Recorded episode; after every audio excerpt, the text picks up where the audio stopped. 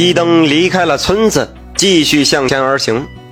半个时辰后，来到了一座山脚，再次听到有人呼救。一灯连忙循声看去，竟然是一群土匪在拦路抢劫呢。一个人宁死护住包袱，却被一土匪当场砍杀。余下之人是胆战心惊。住手！光天化日之下，怎敢拦路抢劫行凶？一灯怒喝。乱世之下，土匪横行，官匪不分，尽皆草菅人命。土匪回过头来一看，是一个和尚，当即分出几个人向一灯走来，刀光剑影纷纷向一灯袭来。一灯再次施法抵御，余下之人眼见一灯难缠。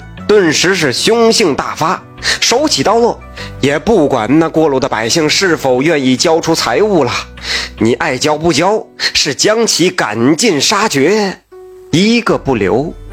随后提刀而来，一伙人围着一灯就是一顿刀劈斧砍。过了片刻，这一行人发现对一灯是毫无办法，竟然也不胆怯，收拾起财物。在骂声中，渐渐离去。一灯再次双手合十，看着那死去的百姓，一灯心生波澜。若是自己刚才出手相救，余下的百姓也就不会死亡。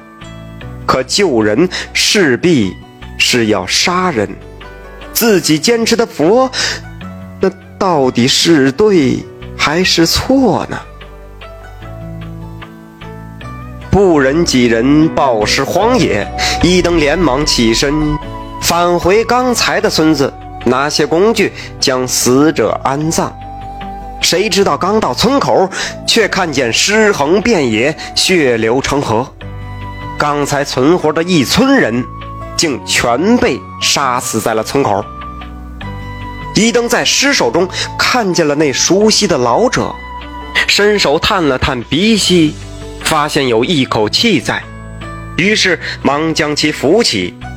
老者一身是血，当看到一灯后，顿时是双目大睁，抓住一灯的僧袍，吃力道：“是他们，在你走后，又返回来，将村子屠戮一空。”老者说完最后一口气，消散开来，气绝身亡。只是瞪着眼睛，死不瞑目，看着一灯，似有憎恨，恨他最初没能替天行道，为民除害。怎么会这样？一灯不愿意杀生，可却有更多的人。因为自己自己的慈悲而惨死，佛要慈悲，可慈悲之下却是无数生命的惨死。